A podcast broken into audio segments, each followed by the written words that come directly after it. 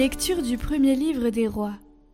En ce temps-là, Naboth, de la ville de Yisraël, possédait une vigne à côté du palais d'Akab, roi de Samarie. Akab dit un jour à Naboth Cède-moi ta vigne, elle me servira de jardin potager, car elle est juste à côté de ma maison. Je te donnerai en échange une vigne meilleure. Ou, si tu préfères, je te donnerai l'argent qu'elle vaut. Naboth répondit à Akab Que le Seigneur me préserve de te céder l'héritage de mes pères. Akab retourna chez lui, sombre et irrité, parce que Naboth lui avait dit Je ne te céderai pas l'héritage de mes pères. Il se coucha sur son lit, tourna son visage vers le mur et refusa de manger. Sa femme Jézabel vint lui dire Pourquoi es-tu de mauvaise humeur? Pourquoi ne veux-tu pas manger? Il répondit J'ai parlé à Naboth de Yisraël je lui ai dit Cède-moi ta vigne pour de l'argent, ou si tu préfères, pour une autre vigne en échange. Mais il a répondu Je ne te céderai pas ma vigne. Alors sa femme Jézabel lui dit Est-ce que tu es le roi d'Israël, oui ou non? Lève-toi, mange, et retrouve ta bonne humeur. Moi, je vais te donner la vigne de Naboth. Elle écrivit des lettres au nom d'Akab, elle les scella du sceau royal, et elle les adressa aux anciens et aux notables de la ville où habitait Naboth. Elle avait écrit dans ses lettres Proclamez un jeûne, faites comparaître Naboth devant le peuple.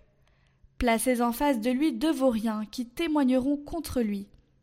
Tu as maudit Dieu et le roi. Ensuite, faites-le sortir de la ville, lapidez-le, et qu'il meure.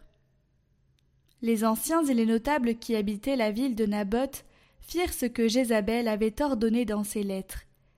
Ils proclamèrent un jeûne et firent comparaître Naboth devant le peuple. Alors arrivèrent les individus qui se placèrent en face de lui et portèrent contre lui ce témoignage. Naboth a maudit Dieu et le roi. On fit sortir Naboth de la ville, on le lapida, et il mourut. Puis on envoya dire à Jézabel Naboth a été lapidé et il est mort. Lorsque Jézabel en fut informée, elle dit à Akab Va, prends possession de la vigne de ce Naboth qui a refusé de la céder pour de l'argent. Car il n'y a plus de Naboth. Il est mort. Quand Akab apprit que Naboth était mort, il se rendit à la vigne de Naboth et en prit possession.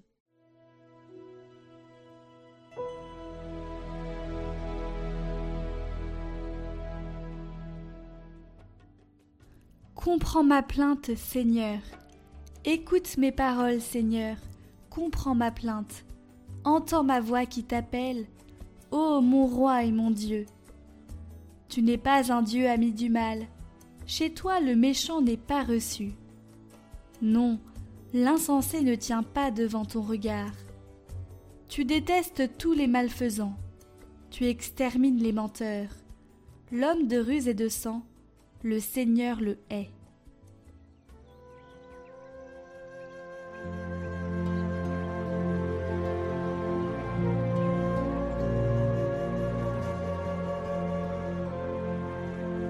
Évangile de Jésus-Christ selon Saint Matthieu.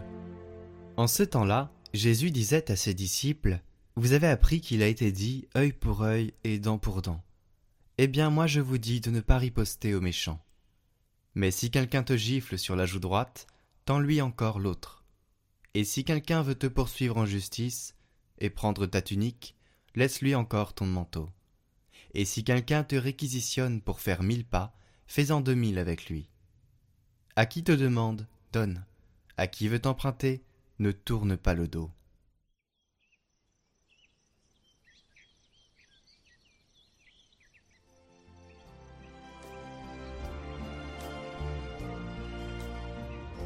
Considérons tout d'abord ce sentiment d'injustice que nous ressentons en tendant l'autre joue, et pensons à Jésus.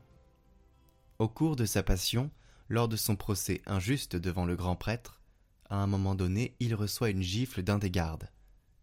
Et lui, comment se comporte-t-il? Il ne l'insulte pas, non. Il dit aux gardes Si j'ai mal parlé, témoigne de ce qui est mal. Mais si j'ai bien parlé, pourquoi me frappes-tu? Il demande des comptes sur le mal reçu. Tendre l'autre joue ne signifie pas souffrir en silence, céder à l'injustice. Par sa question, Jésus dénonce ce qui est injuste, mais il le fait sans colère, sans violence, plutôt avec gentillesse. Il ne veut pas déclencher une dispute, mais désamorcer la rancœur. Cela est important. Éteindre ensemble la haine et l'injustice en essayant de récupérer le frère coupable.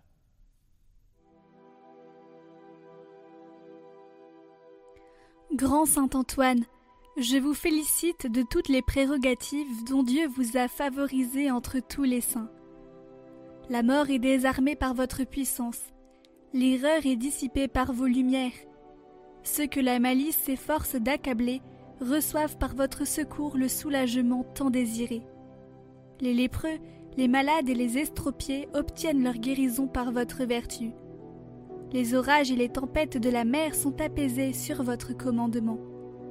Les chaînes des captifs sont repues par votre autorité. Les choses perdues se retrouvent par vos soins. Tous ceux qui vous invoquent avec confiance sont affranchis des maux qu'ils endurent et des périls qui les menacent. Enfin, il n'est aucune nécessité sur laquelle votre pouvoir et votre bonté ne s'étendent.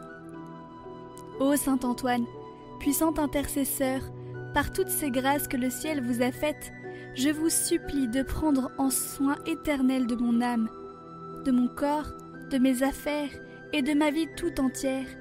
Assurez que rien au monde ne pourra me nuire tant que je serai sous la conduite et la sauvegarde d'un tel patron et protecteur. Recommandez mes besoins et présentez mes misères au héros des miséricordes, au Dieu de toute consolation, afin que par vos mérites, il daigne me fortifier dans mon service me consoler dans mes afflictions, me délivrer de mes maux, ou tout au moins me donner la force de les supporter pour ma plus grande sanctification. Je demande, dans les mêmes peines et dans les mêmes dangers.